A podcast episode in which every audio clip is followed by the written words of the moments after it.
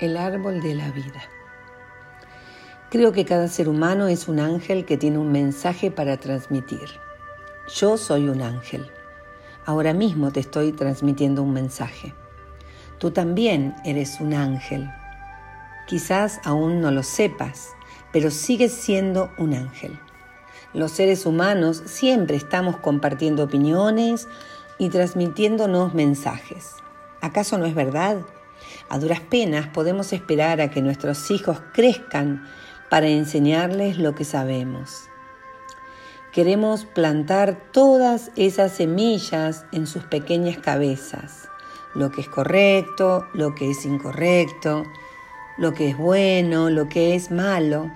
¿Y cuál es el mensaje que le transmitimos a nuestros propios hijos?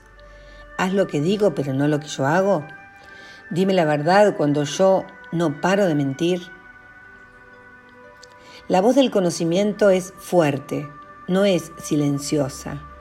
La voz del espíritu es silenciosa porque no necesita hablarte.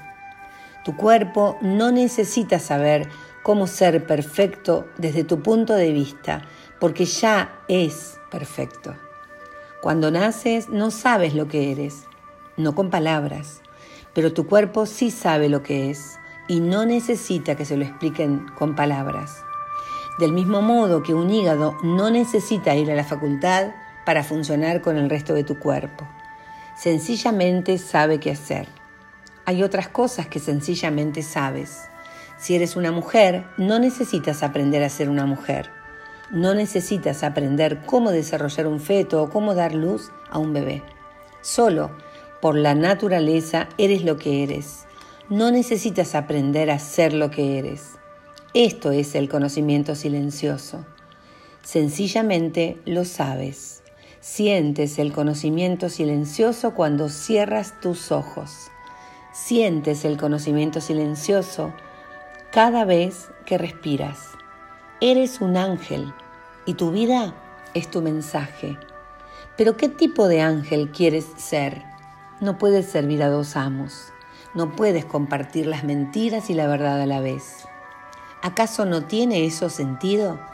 El conocimiento solía ser el mayor tirano en mi vida.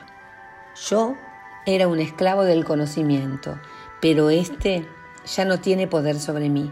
Y no tiene poder sobre mí porque ya no creo en el conocimiento. Ya no acepto a esa voz en mi cabeza diciéndome por qué razón no le gusto a nadie, por qué no soy digno, por qué no soy perfecto. Ahora el conocimiento no es más que una herramienta que llevo en el bolsillo para comunicarme. Lo que sé es maravilloso porque gracias al conocimiento puedo hablar contigo y tú puedes entenderme.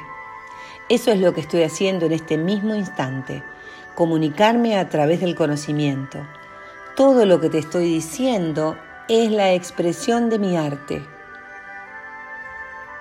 Del mismo modo que Picasso usaba el color para hacer un retrato, yo uso el conocimiento para hacer un retrato de lo que yo veo y siento. Hace 3.000 o 4.000 años, los seres humanos descubrieron que el conocimiento está contaminado por mentiras. Si eliminamos todas las mentiras de nuestro conocimiento, regresaremos al paraíso que perdimos, regresaremos a la verdad, regresaremos al amor y nos reuniremos con Dios. Miguel Ruiz, La voz del conocimiento.